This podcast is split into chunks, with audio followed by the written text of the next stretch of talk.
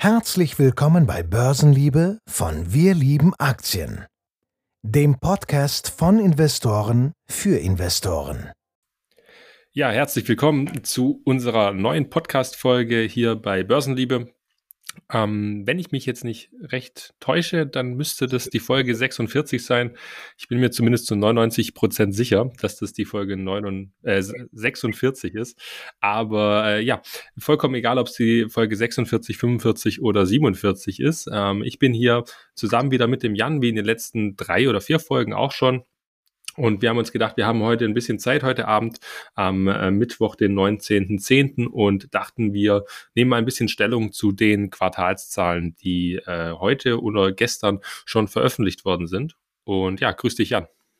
Ja, moin. Also freut mich, dass wir es wieder zusammen aufnehmen. Ich denke mal, das passiert jetzt noch häufiger in der ganzen Earnings Season. Und es haben ja jetzt schon einige Unternehmen gemeldet. Ne? Also nach den Banken kam jetzt ja einiges direkt nacheinander raus. Ähm, ich weiß nicht, ich kann ja schon mal kurz sagen, auf welche Aktien wir eingehen werden. Gestern Abend hat Netflix nachbörslich die Zahlen gemeldet. Die sind, glaube ich, so um die 14, 15 Prozent angesprungen. Ähm, und da sind sie, glaube ich, auch immer noch ungefähr, zumindest als ich vorhin geguckt habe. Äh, danach werden wir auf Sartorius eingehen. Die haben heute Morgen, meine ich, die Zahlen rausgebracht. Also ein deutsches Unternehmen, die waren zweistellig auf jeden Fall im Minus. Ähm, danach gehen wir weiter zu, jetzt muss ich kurz gucken, was auf der Agenda steht, ASML. Genau, die hatten wir schon einmal angeschnitten in einem der letzten Podcasts. Und die sind heute, weiß nicht, wie viel sind die im Plus? Ich glaube 5, 6, 7 Prozent irgendwie so, ne? Sowas in die Richtung, genau. Und zum Schluss gehen wir dann nochmal zu Fresenius rüber. Da nicht direkt zu den Zahlen, sondern äh, ja, was heute bezüglich Investor-Einstieg äh, passiert ist und ja, genau. Ja, ähm, sehr cool. Ähm, ich würde da einfach mal starten und zwar bei Netflix. Ähm, und bei Netflix, da können wir eigentlich mal starten mit dem, dass man, dass man eigentlich sagt, okay, wir haben Nutzerwachstum und das ist, glaube ich, schon ein ganz schöner Fortschritt, wenn man mal sieht, äh, wie wie krass tatsächlich dieses, ähm, diese Einpreisung war von der Börse. Also da hat man ähm, schon gesehen, dass die Börse hier gedacht hat, okay, wir, wir tendieren vielleicht noch tiefer in den Umsatzzahlen, wir haben vielleicht Probleme bezüglich des Ganzen. Und ähm, ja, wir, wir sehen hier tatsächlich, dass Netflix anders, anderweitig überrascht hat. Sie konnten tatsächlich Nutzer gewinnen, ähm, Abos gewinnen, ähm, aber wo man, finde ich, darauf achten muss, ist, wo sie diese Abos gewonnen haben. Ähm, sie haben die Abos gewonnen, vor allem im, ähm, asiatischen Bereich, also im Bereich Asien-Pazifik. Und da muss man einfach sehen, dass die, die Umsätze pro Nutzer deutlich, deutlich geringer sind als die äh, in zum Beispiel Amerika oder Kanada. Ich habe das auch mal natürlich in Zahlen zusammengefasst. Also der Umsatz je Nutzer in Amerika und Kanada, der liegt tatsächlich bei 16,37 US-Dollar pro Nutzer und eben im Bereich Asien-Pazifik da waren es 8,34 US-Dollar je Nutzer. Und ähm, ohne das jetzt komplett ja, ähm, irgendwie werten zu meinen, aber diese Nutzer in Asien-Pazifik bringen dementsprechend weniger Geld ein, sind also rein aus der finanziellen Sicht, äh, so hart es klingt, aber einfach weniger wert für das Unternehmen, ja. Ähm, das, das muss man, finde ich, so sagen. Und dann muss man auch sehen, dass die, ähm, dass die, dass der Zuwachs an Nutzern im Verhältnis nur relativ gering ist ähm, für den Nutzen, den man eben dadurch hat. Und ja, ich weiß nicht, Jan, hast du gedacht, dass sie noch in, in im Nutzerwachstum tatsächlich steigern, äh, also ihr Nutzerwachstum steigern können? Ähm, ich habe mir gar nicht groß Gedanken darüber gemacht. Allerdings hatte ich jetzt die letzte Zeit ähm, so ein bisschen das Gefühl wie damals, ich glaube Anfang des Jahres oder Ende letzten Jahres. Ich habe ja selbst kein Netflix, ich kriege da selbst nicht so mit. Äh, aber als das mit Squid Game war und ähnlich ist es jetzt zumindest für mich so gewesen mit dem ganzen Thema um äh, Jeffrey Dahmer oder, oder wie die Serie heißt. Ich weiß nicht, ob du das mitbekommen hast, aber irgendwie nee. hat man zumindest auf TikTok, wo ich hin und wieder bin, an jeder Ecke was davon gehört. Und ähm, deswegen konnte ich mir schon gut vorstellen, wie die Abonnenten, äh, dass die wieder Nutzerwachstum haben. Und ich habe mir auch mal angeguckt, wie es aussieht. Äh, Netflix gibt das ja an, einmal die durchschnittlichen Nutzer pro Quartal, also im jeweiligen Quartal und dann zum Ende hin äh, vom jeweiligen Quartal. Und die letzten Male war es da häufiger auch mal so, dass zum Ende des Quartals sind dann, dass die Nutzer generell in den Regionen wieder tiefer waren als die durchschnittliche Nutzanzahl. Und da das jetzt mit Jeffrey Dahmer auch äh, ja ziemlich aktuell ist, würde ich sagen, mit der Serie, und das haben die auch, meine ich, in dem ganzen Report gezeigt, ähm, hat sich das auch bei den Zahlen wieder gespiegelt. Also wir haben hier zum Ende hin, also zum Ende des dritten Quartals hatten wir dann auch wieder äh, eher die Nutzer am oberen Ende der Spanne sozusagen. Und das zeigt sich eher positiv, aber man muss ganz klar sagen, das Nutzerwachstum ist bei weitem nicht da, wo es vor einiger Zeit nochmal war. Wir haben das ja heute auch auf Instagram gezeigt. Die haben jetzt zwar Nutzerwachstum, aber so riesig, wie es mal war, ist es einfach nicht mehr. Ja, das ist, das ist auf alle Fälle klar, dass das Nutzerwachstum zurückgeht. Man muss ja auch sagen, ähm, je größer man wird, desto schwieriger ist es einfach, diese, ähm, diese Kohorte noch zu erweitern. Aber dennoch bin ich tatsächlich überrascht gewesen, dass sie äh, es noch geschafft haben, auch in dem asiatischen Raum so verhältnismäßig stark zu wachsen. Ähm, da bin ich mal gespannt, wie sich das Ganze entwickelt, weil wenn man sich mal den Forecast anschaut, also fürs Q4, dann, dann wollen sie da über 4,5 Millionen neue Nutzer noch dazu gewinnen, also nochmal deutlich stärker wachsen als jetzt im Q3. Ähm, ob das wirklich so gelingt, ich bin, wie gesagt, sehr gespannt. Ähm, aber an sich sind, ist es ihre Prognose und grundsätzlich kann man ja schon davon ausgehen, dass sie eher konservativ schätzen als zu aggressiv. Und ähm, ja, da, da bin ich sehr gespannt, was dann tatsächlich im Januar nächsten Jahres äh, reported werden kann. Ich habe mir aber auch mal noch die Arbeit gemacht und habe mal noch den Cashflow geschaut. Also wie hat sich denn der Free Cashflow bei Netflix tatsächlich entwickelt? Und wenn man sich da mal das Q3 vom Vorjahr anschaut mit dem Q3 von jetzt, dann war der Free Cashflow damals negativ bei minus 106 Millionen US-Dollar und der ist jetzt inzwischen positiv bei 471 Millionen US-Dollar. Das ist ja immer so eine Kennzahl gewesen, die bei Netflix ein bisschen schwierig war. Die war meist noch negativ, obwohl man positiv war beim ähm, operativen Ergebnis oder auch beim Nettoergebnis. Ähm, das konnte man jetzt eben in die richtige Richtung drehen und ich bin sehr gespannt, wie sie das Ganze ähm, weiter voranbringen. Ich meine, Jan, kennst du die Bilanzierungsmethoden von Netflix? Ähm, Nee, ich habe es mir ehrlich gesagt auch nicht äh, weiter angeguckt. Ich habe mir heute Morgen, äh, nee, gestern Abend war das dann noch, äh, auch das Statement dazu durchgelesen. Da kann ich gleich vielleicht noch was zu sagen. Ich weiß nicht, äh, wolltest du jetzt noch was zu den Bilanzierungsmethoden sagen? Sonst. Naja, gut, also ich hätte vielleicht ganz kurz nur erwähnt, dass Netflix halt ähm, ihre, ihre Assets, also ihre Filme und ihre Rechte als Wirtschaftsgüter, also zu Englisch Assets sieht. Und diese Assets in dem Zusammenhang führen einfach dazu, dass sie äh, in der Bilanz immer recht hohe Werte ausweisen. Also ich glaube, die Hälfte der Bilanz müssten um die 32 Milliarden US-Dollar sein. Ähm, Achso, das habe ich sogar gesehen, ja.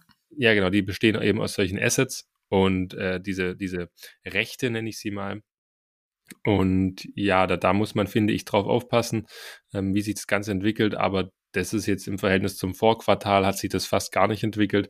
Das heißt, da kam so viel hinzu, wie auch abgeschrieben worden ist. Also ich finde es immer ein bisschen schwierig, das Ganze einzuordnen, ähm, wie Netflix das Ganze macht. Das ist nicht ganz so durchsichtig, äh, wie die Werte sich zusammensetzen, also wie viel Prozent beispielsweise der Aufwendung aktiviert werden und wie viele dann tatsächlich im Aufwand landen, also nicht direkt in der Abschreibung. Ähm, aber wenn der Free Cashflow sich erstmal positiv entwickelt, dann ist das erstmal ein Zeichen auch in die richtige Richtung.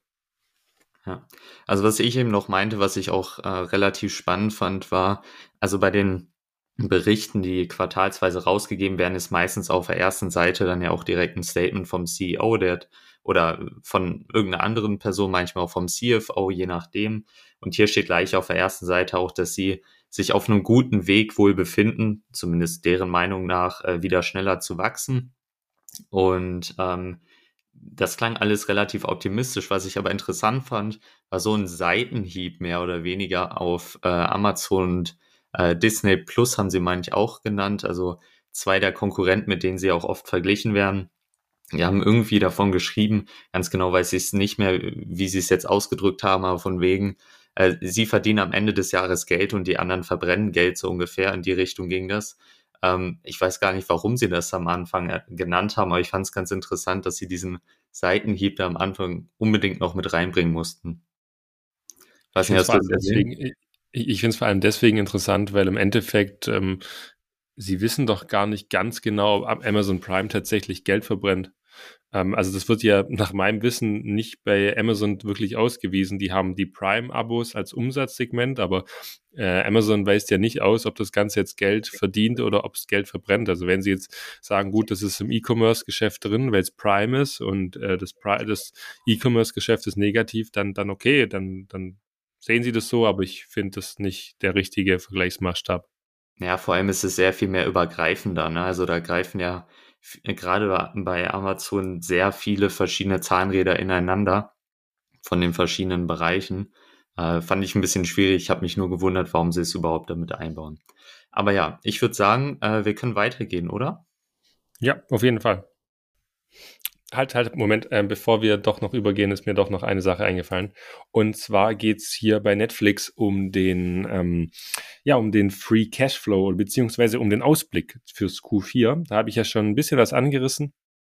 Und äh, was ich sehr spannend fand, war, wie sie das nächste Jahr forecasten. Also das nächste Vierteljahr, das vorausgesagt wurde vom Management, soll eigentlich null Wachstum geben. Sie schieben das zum einen auf den starken US-Dollar. Das macht natürlich Sinn, vor allem wenn sie in den Schwellenländern wie in Asien oder ähm, in den anderen Regionen stärker wachsen als in der Heimatwährung äh, oder in der Heimatregion.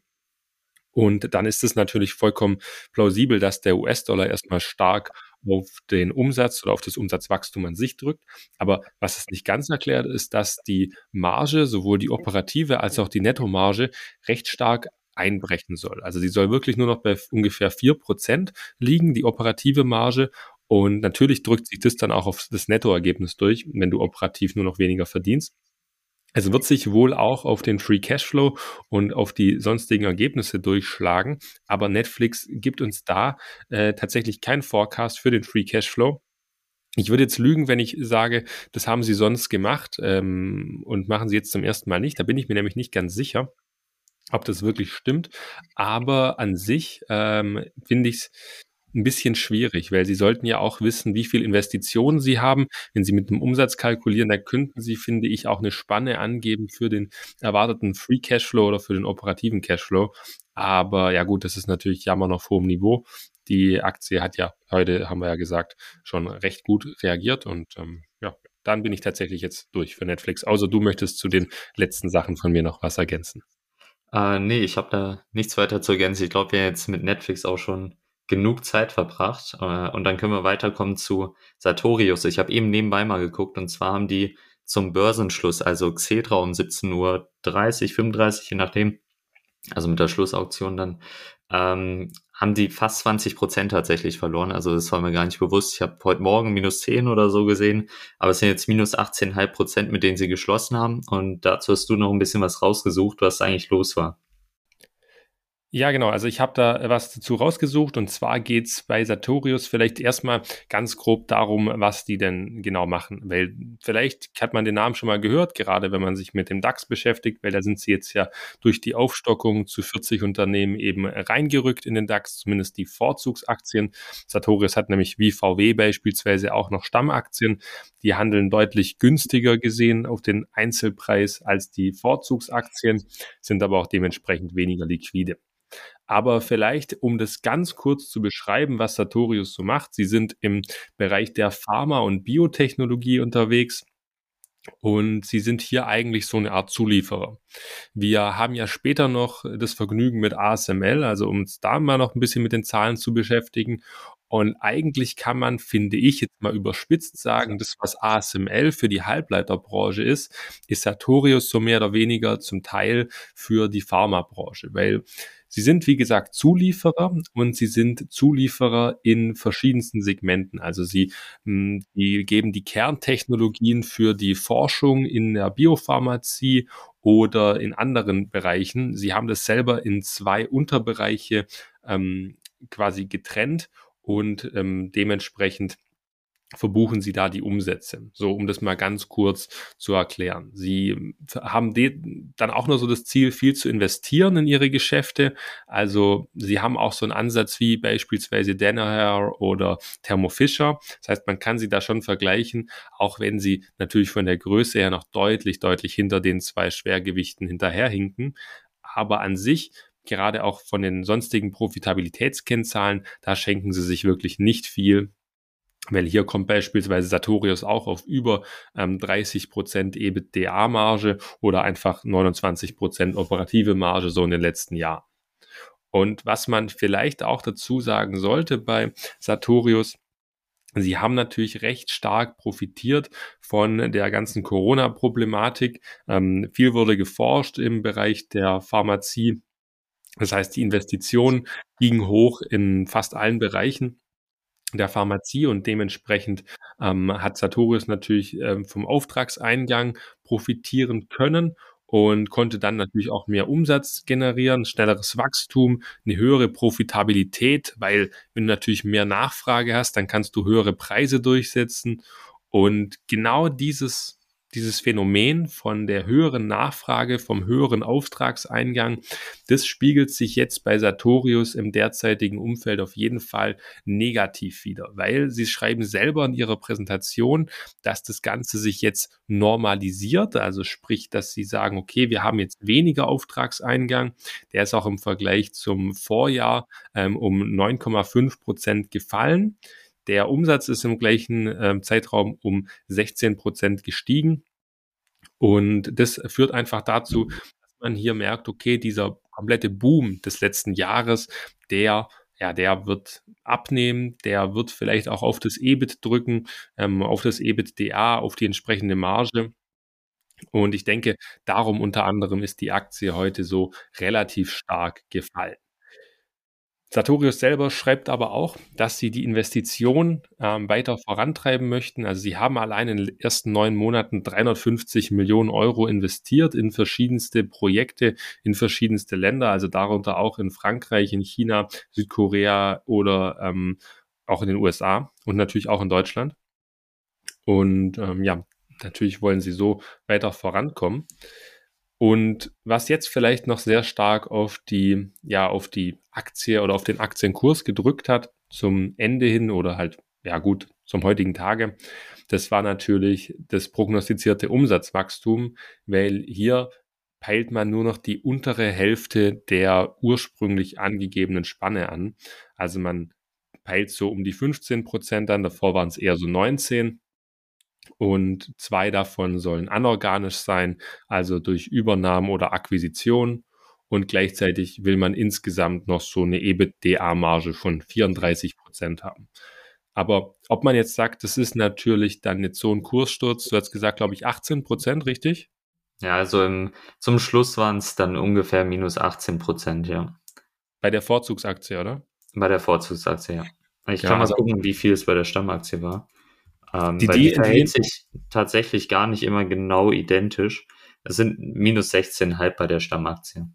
Ja, die Stammaktie läuft tendenziell schlechter, also außer heute, aber sonst läuft die deutlich schlechter als die Vorzugsaktie, wenn ich es richtig im Kopf habe. Das ist sehr interessant. Das müsste ich mal schauen, habe ich jetzt nicht vor der Aufnahme.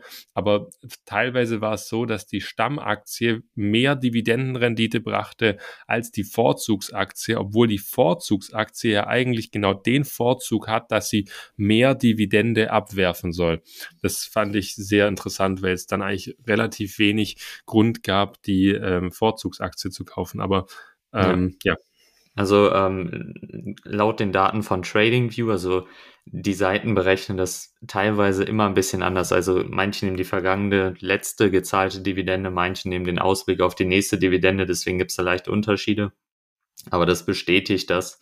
Äh, die liegen zumindest sehr nah beieinander, was die Dividendenrendite angeht. Und man hat bei der Aktie oder bei beiden Aktien erstmal eine sehr hohe Korrelation natürlich, ist dasselbe Unternehmen, aber vom Mitte oder von Mitte 2021 bis ungefähr Ende 2021, also für so ein halbes Jahr, da gab es bei der Vorzugsaktien extremen Schub nach oben. Ähm, äh, bei der Stammaktie einen extremen Schub nach oben und den gab es bei der Vorzugsaktie be beispielsweise nicht und da gab es ein riesiges Delta zwischen den beiden Entwicklungen. Ähm, also das ist nicht immer genau identisch, da wurde ich schon mal drauf angesprochen. Ähm, das ist relativ auffällig. Äh, aber das, sieht man ja auch bei, oder hat man damals bei VW gesehen, ich weiß nicht, ob bei äh, Sartorius da irgendwas war, dass äh, jemand da was aufkaufen wollte oder so. Aber die entwickeln glaub, sich nicht immer genau identisch. Ich, ich glaube, das funktioniert auch bei Sartorius gar nicht. Wenn ich es richtig im Kopf habe, hat da eine Familie über 30 oder 50 Prozent der Anteile. Ach so. Okay. Ähm, also das heißt, die haben einfach die Stammaktien und da, da kannst du eigentlich nicht wirklich äh, eine feindliche Übernahme durchziehen. Zumindest wenn ich es nochmal richtig im Kopf habe, aber das war jetzt schon ein Weilchen her, wo ich das recherchiert hatte, weil ich mal einfach Sartorius recht interessant fand als Unternehmen. Ja, ich finde es äh, in der Tat auch interessant. Also als du vorhin gesagt hast, äh, oder ich, nee, ich hatte dir sogar geschrieben, Sartorius, ähm, da habe ich dann auch nochmal kurz nachgeguckt. Du hattest ja dann die Recherche äh, nochmal tiefergehend gemacht. Und da habe ich auch gesehen, das war mir gar nicht so bewusst, dass die in Deutschland, glaube ich, nur ungefähr zehn Prozent vom Umsatz machen, wenn ich es richtig im Kopf habe. Und der Rest mhm. wirklich dann ja weltweit verteilt. Ne? Also in den USA, aber auch im europäischen Raum, also äh, ganz verschieden. Das war mir selbst gar nicht so bewusst und ich glaube, viele haben das auch gar nicht so auf dem Schirm, weil die meisten denken immer so, okay, kommen aus Deutschland, machen in Deutschland den meisten Umsatz, aber es ist ja gar nicht äh, der Fall. Ja, das ist oft ja nicht der Fall. Vielleicht, äh, was auch noch interessant ist, jetzt, wenn viele denken, boah, cooles Unternehmen, so ähnlich wie Thermo Fischer, Groß, Großaktionär, die Familie oder der, die, die ganze Gründungsfamilie oder wie auch immer, ähm, dem muss ich vielleicht auch mal noch kurz das, äh, die Bewertung derzeit sagen. Und die ist, wenn ich jetzt mal auf den Aktienfinder gehe und das Ganze mir anschaue, dann ist das bereinigt, bereinigte KGV immer noch bei um die, ja, um die 35 bis 40 und das normale KGV äh, liegt zwischen 50 und äh, 45. Also da zahlt man schon noch einen ordentlichen Preis auch für das ganze Unternehmen, trotz dieses ganzen Einsturzes, sofern die Daten jetzt noch stimmen, aber da gehe ich jetzt mal von aus. Ähm, und da muss man sich einfach bewusst sein, dass trotz so einem Sturz dieses Unternehmen immer noch relativ teuer ist. Genau, ja. Jan. Ähm, dann würde ich sagen, haben wir jetzt erstmal genug zu, ähm, zu Sartorius gesagt. Das ist natürlich auch immer schwierig, das haben wir uns noch nicht so genau angeschaut. Gehen wir mal über zum holländischen Unternehmen, das eben auch der Zulieferer der Chipindustrie ist. Und da hast du ja, glaube ich, auch ein bisschen was schon heute in deinen Stories gesagt. Vielleicht kannst du das einfach nochmal ganz kurz zusammenfassen. Genau, also es geht um ASML, das hatten wir schon angesprochen, kommt ja bald von uns auch eine Analyse raus. Ich bin mir jetzt, äh, bin schlecht vorbereitet, ich weiß gar nicht, wann die Analyse genau kommt. Diese Woche wird's nicht, äh, aber die kommt demnächst auf jeden Fall raus. Äh, ja gut, dass du weißt, dass sie nicht diese Woche kommt. Ja, das wäre jetzt ein bisschen blöd. Ähm, aber genau, also ASML ähm, ist ja, hat Christian ja im Prinzip vorhin schon gesagt, es gibt ja im Halbleiterbereich verschiedene Unternehmen und nur damit man ASML noch mal kurz einordnen kann, wer das vielleicht noch nicht weiß. Ähm, es gibt ja TSMC als große Marktmacht im Foundry-Bereich, also wenn Nvidia beispielsweise so einen Chip entwickelt, wie der aussehen soll und TSMC den dann letztendlich produziert, herstellt, äh, dann braucht TSMC dafür bestimmte Maschinen und die kommen dann von ASML. Also jetzt mal so äh, grob dargestellt, was ASML eigentlich macht und deswegen ist es ganz spannend, ähm, ja, mal so das ganze andere Ende von der, von der Wertschöpfungskette sozusagen zu sehen, ähm, weil alle Unternehmen brauchen letztendlich diese Maschinen, wenn sie Halbleiter herstellen wollen. Und bei ASML hatten wir bei den Zahlen äh, eine positive Reaktion erstmal von 5,5 Prozent heute Morgen. Eben waren es dann noch 8 Prozent, je nachdem, ob man im, äh, US-Handel guckt oder eben im europäischen Handel. Und rein vom äh, vom Wachstum her hat man 10% Umsatzwachstum hinlegen können. Die Bruttomarge ist im Vergleich zum letzten Jahr relativ identisch geblieben. Und ähm, wenn man sich dann die operative Marge anguckt, dann spiegelt sich das aber wieder, dass man generell höhere Kosten hat. Man hat höhere Kosten im Bereich der Forschung und Entwicklung, aber auch generell die ganzen administrativen Kosten und so weiter. Es ist um die 30 Prozent gestiegen, also deutlich mehr, als der Umsatz an sich gestiegen ist. Und deswegen ist die Opera, operative Marge eben auch um drei Prozent eingebrochen. Also eingebrochen klingt jetzt sehr dramatisch, ähm, aber ist um drei Prozent eben gesunken im Vergleich zum Vorjahr. Und äh, wenn man sich bei, den, bei der Präsentation das Ganze nochmal genauer anguckt, wo der Umsatz eigentlich herkommt, wo wird der erzielt, dann ist mir eins direkt aufgefallen, da hatten wir eben vor dem Podcast schon dr kurz drüber gesprochen, und zwar die Relevanz vom Bereich Taiwan und China. Ich packe die jetzt mal äh, zusammen, weil viele haben das ja auch äh, Taiwan jetzt so als Risiko eingeschuft. Wir hatten im letzten Podcast da auch äh, drüber gesprochen bezüglich TSMC, wie günstig sie eigentlich bewertet sind, aber dass man eben das China-Taiwan-Risiko hat. Ich fasse das jetzt mal so zusammen. Und im letzten Quartal, also nicht im letzten Jahr, sondern im Q2 2022, hatte man 51 Prozent Umsatz in China und Taiwan erzielen können. Und jetzt auf, ist das Ganze auf 62 Prozent angestiegen. Und wir haben, wie gesagt, eben schon kurz drüber gesprochen vor dem Podcast, uns ausgetauscht. Und es ist ein erhebliches Risiko, nur weil man nicht gleich ähm, oder nur weil viele sagen, sie investieren nicht in Aktien aus China oder so, äh, hat man dieses China-Risiko ja nicht direkt ausgeblendet. Oder China-Taiwan-Risiko, man kann das ja hier eher zusammenfassen, weil es auf beide Länder eben ankommt. Und die ganze Chip-Industrie, die ganze Halbleiterindustrie ist eben sehr stark von Taiwan abhängig. TSMC als Marktmacht im Foundry-Bereich und dort werden eben dann auch viele Maschinen äh, eben hingeliefert. Und äh, deswegen ist ASML eben auch mit steigender Relevanz von Taiwan beispielsweise abhängig, aber eben auch von China. Äh, hast du damit gerechnet, dass äh, die also dass die Relevanz von Taiwan größer wird, ist schon äh, irgendwo klar. Das war für mich zumindest keine Überraschung, aber hast du damit gerechnet, dass es so extrem ist? Ich, ich weiß gar nicht, ob ich sagen würde, dass das die Relevanz ist. Es ist ja nur ein Quartal jetzt, wo die Relevanz dementsprechend angestiegen ist ähm, bezüglich TSMC. Also ich meine, im Endeffekt kann ASML ja schon hinschreiben, Taiwan ist gleich TSMC. Ähm, ich glaube nicht, dass da noch groß andere Firmen noch in Taiwan sind, die äh, in der Weise Chips produzieren, die dann noch wesentlich für den Umsatz sind. Ähm, ich finde tatsächlich was anderes spannend bei der Verteilung. Also du hast es ja schon angesprochen, dass China und Taiwan dementsprechend gestiegen sind. Ähm, aber die Frage für mich ist eher, wo kommen denn diese Prozente her? Und wenn ich mir mal gerade das Vorquartal, also das Q2 2022 angeschaut habe, da war der Umsatzanteil von Südkorea, also im Endeffekt dann wahrscheinlich Samsung, ähm, bei 33 Prozent. Und ähm, jetzt sind es noch 24 Prozent. Und was ich jetzt persönlich darauf ableiten würde, ganz persönlich, wäre eher, dass ähm, Samsung schon früher die Investitionen in die Anlagen runtergefahren hat, vielleicht wohlwissend oder eher plant, dass die Nachfrage etwas nachlässt durch die Rezession. Ähm, das würde ich jetzt tatsächlich im Q4 gerne mal beobachten ob beispielsweise hier wirklich ersichtlich ist, dass ähm, Südkorea, sprich Samsung, äh, deutlich weniger investiert, also deutlich weniger Anlagen kauft als ähm, TSMC oder die chinesischen Unternehmen.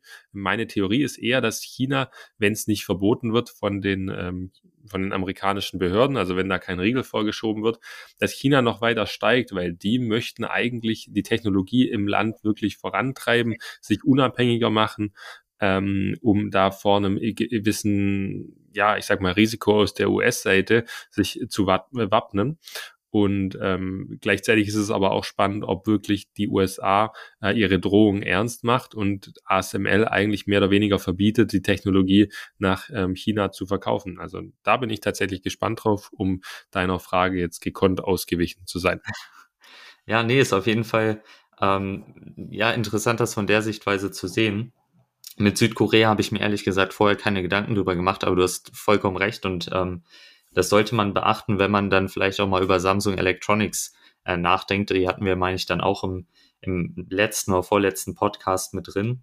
Hm. Insgesamt ist der Umsatz, um das, äh, das denke ich noch ganz wichtig zu sagen, im Vergleich zu Q2 2022, also zum direkten Vorquartal, minimal gestiegen. Das heißt, wenn wir jetzt einen deutlich höheren Umsatzanteil zum Beispiel bei Taiwan haben, ähm, dann muss da auch eine Umsatzsteigerung wirklich dahinter stehen. Es ist nicht beim selben Umsatz äh, geblieben dann in Taiwan, sondern der Umsatz ist dann auch an sich nochmal gestiegen. Also dort hatte man Wachstum.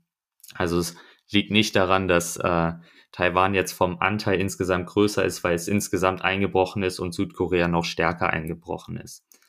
Eine Kennzahl, die man noch ausweist, das sind die Net Bookings, also sozusagen die Auftragsbücher, wie voll die sind. Das sind die Aufträge, die ASL, ASML eben schon sicher abgeschlossen hat, also ähm, die in den Büchern stehen, die aber noch nicht als Umsätze realisiert wurden. Und daran kann man immer ganz gut messen, wie wohl ja, wie die Nachfrage generell in der Branche aussieht, gibt auch so einen kleinen Ausblick eben auf die Zukunft. Also wenn die Netbookings jetzt einbrechen, dann hat das Auswirkungen auf die zukünftigen Umsätze. Und die Netbookings steigen aber relativ konstant im Laufe der Quartale immer weiter. Ähm, in den äh, Zahlen selbst weist ASML das immer für die letzten vier beziehungsweise fünf Quartale aus. Ähm, wenn man sich das Ganze dann mal auf einem längeren Zeithorizont ansieht, das haben wir heute auf Instagram gemacht, dann sieht man, wie der Net Booking Value seit 2020 eigentlich kontinuierlich immer, äh, immer ansteigt. Gibt es mal ein, zwei Ausnahmequartale, aber das ist auf jeden Fall noch so eine positive Nachricht, die man da äh, ja mit rausziehen kann. Ja, Finde ich auf alle Fälle auch. Ich würde vielleicht zum Ende noch äh, kurz was zu den Margen sagen. Du hast, glaube ich, ähm, auch schon ein bisschen was gesagt zur operativen Marge, dass die leicht um drei Prozentpunkte runtergegangen ist, wenn ich es richtig ähm, gehört habe. Vielleicht noch kurz, dass man das auch verinnerlicht. Also im Q4 von 2021 war das die, der Höhepunkt der Marge bei ASML. Da war die bei über 40 Prozent bezogen auf die operative Marge. Die ist jetzt konstant gefallen. Ähm, das zeigt eben, finde ich, auch, dass in dieser Boomphase von diesen wirklichen Chips, wo alles noch tippitoppi war, in der Weltwirtschaft. Da konnte, da, da kann ASML also auch die mit Abstand höchsten Margen einfahren, weil sie einfach auch die höchsten Nachfragen haben weil alle investieren möchten, sei es Intel, sei es äh, Südkorea äh, mit Samsung oder eben TSMC.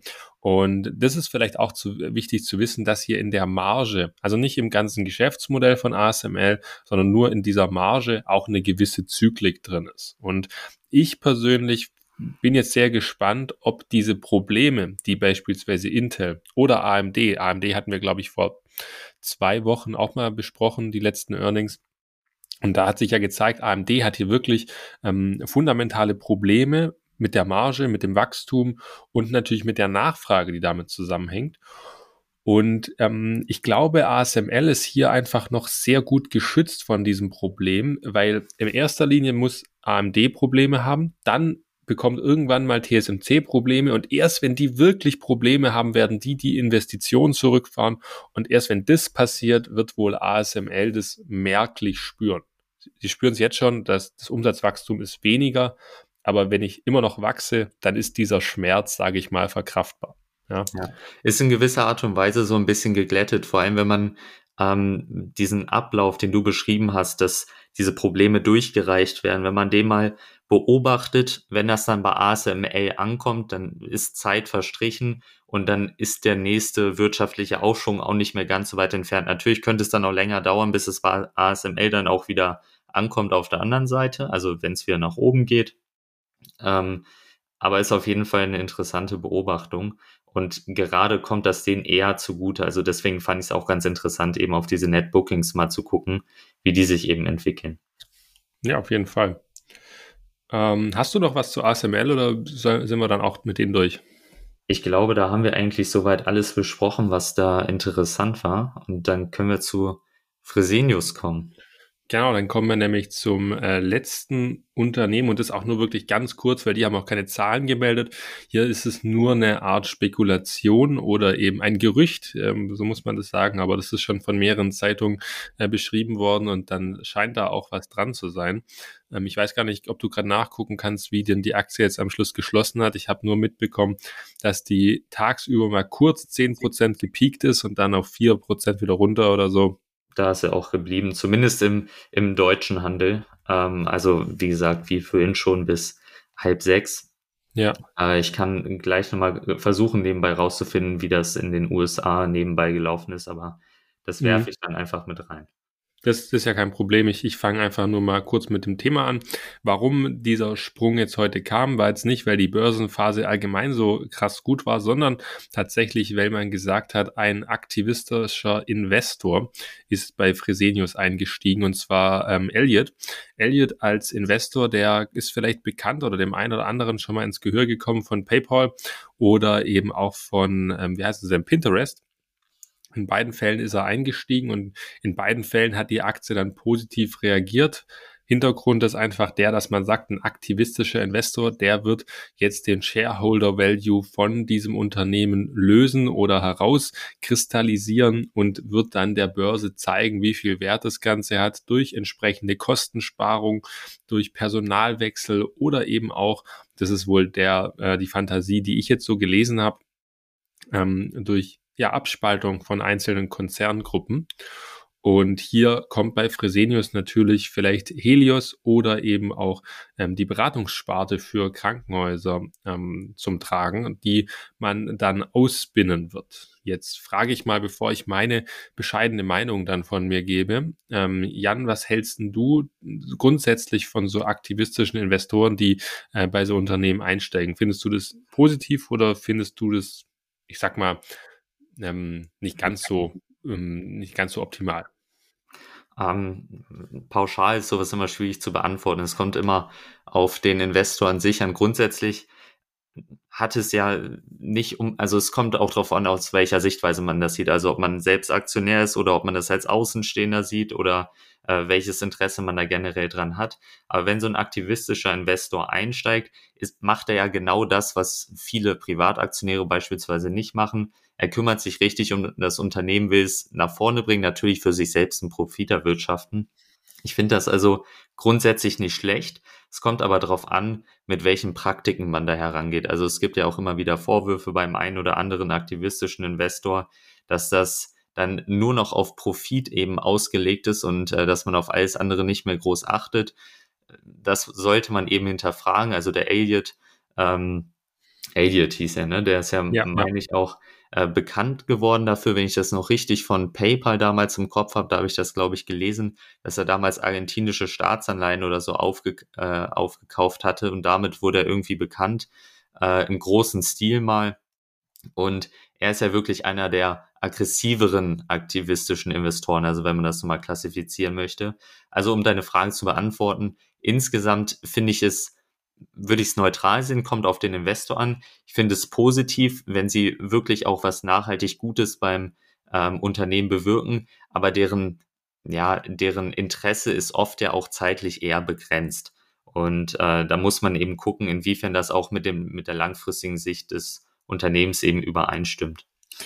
Das ist, finde ich, ein sehr, sehr wichtiger Punkt. Also vielleicht, um noch äh, an die Frage von mir anzuschließen.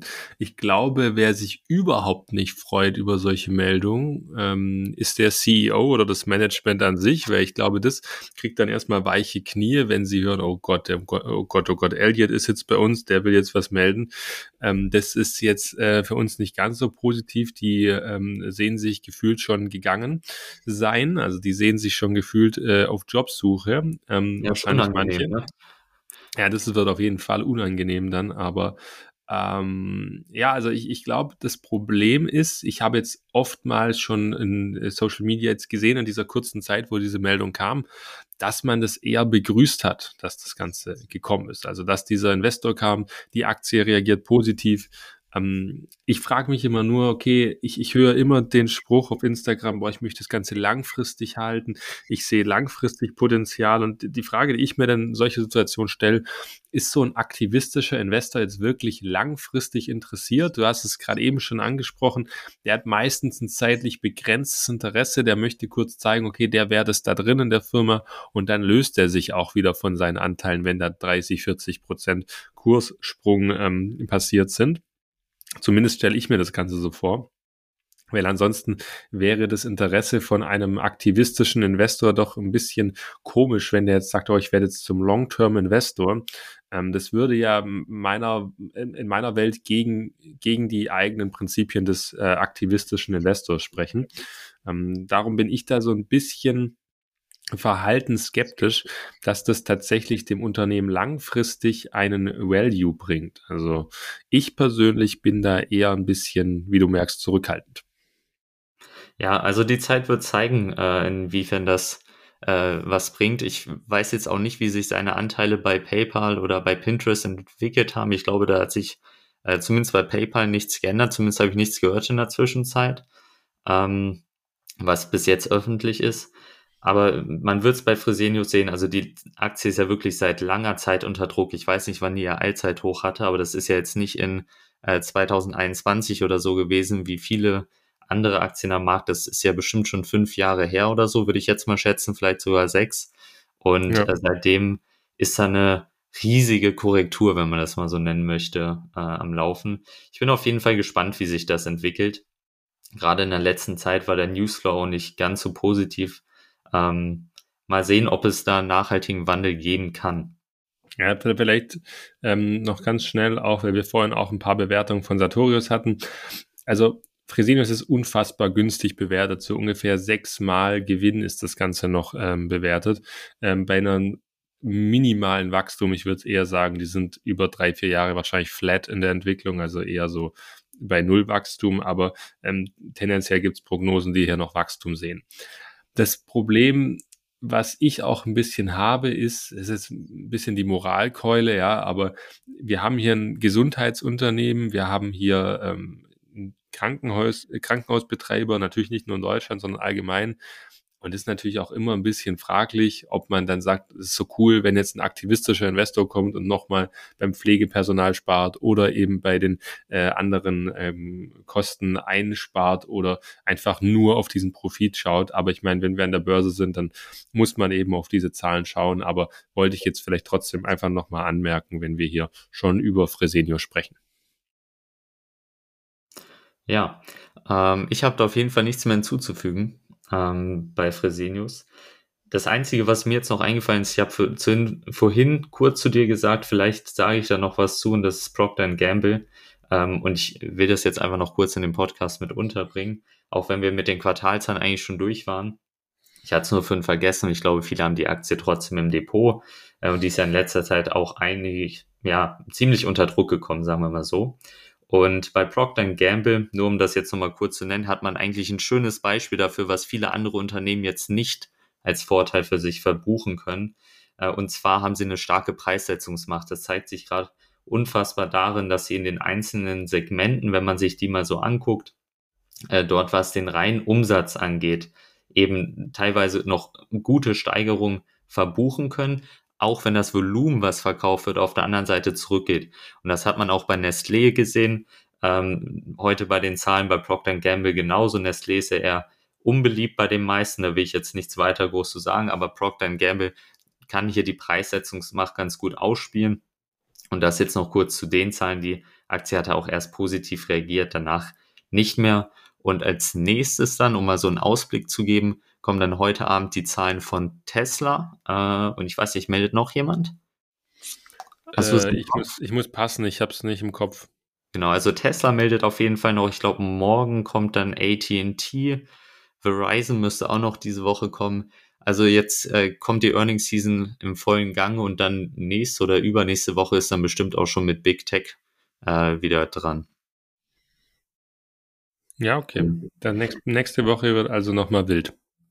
Ja, ich denke mal, wenn da groß was passiert, also irgendwas wird schon passieren, dann treffen wir uns im Podcast nochmal wieder, wenn das zeitlich passt. Und ja, äh, auf jeden Fall. dann setzen wir das Ganze fort. Ja, auf alle Fälle. Freut mich. Jan, dann sind wir durch für heute. Ähm, hat mir Spaß gemacht. Äh, ich hoffe, ihr konntet auch was mitnehmen von dem Podcast. Und ja, ich wünsche euch noch einen wunderschönen Abend, beziehungsweise wahrscheinlich hört ihr das eher morgen. Dann wünsche ich euch noch einen wunderschönen Resttag und wir hören uns beim nächsten Mal. Ciao, ciao. Ciao. Wenn du Spaß daran hast, Aktien von spannenden Unternehmen zu kaufen und von deren Erfolg zu profitieren, dann bist du hier genau richtig. Alleine und im Dialog sprechen wir regelmäßig über interessante Investmentchancen an den Finanzmärkten. Besuche auch unsere Homepage unter wir-lieben-aktien.de.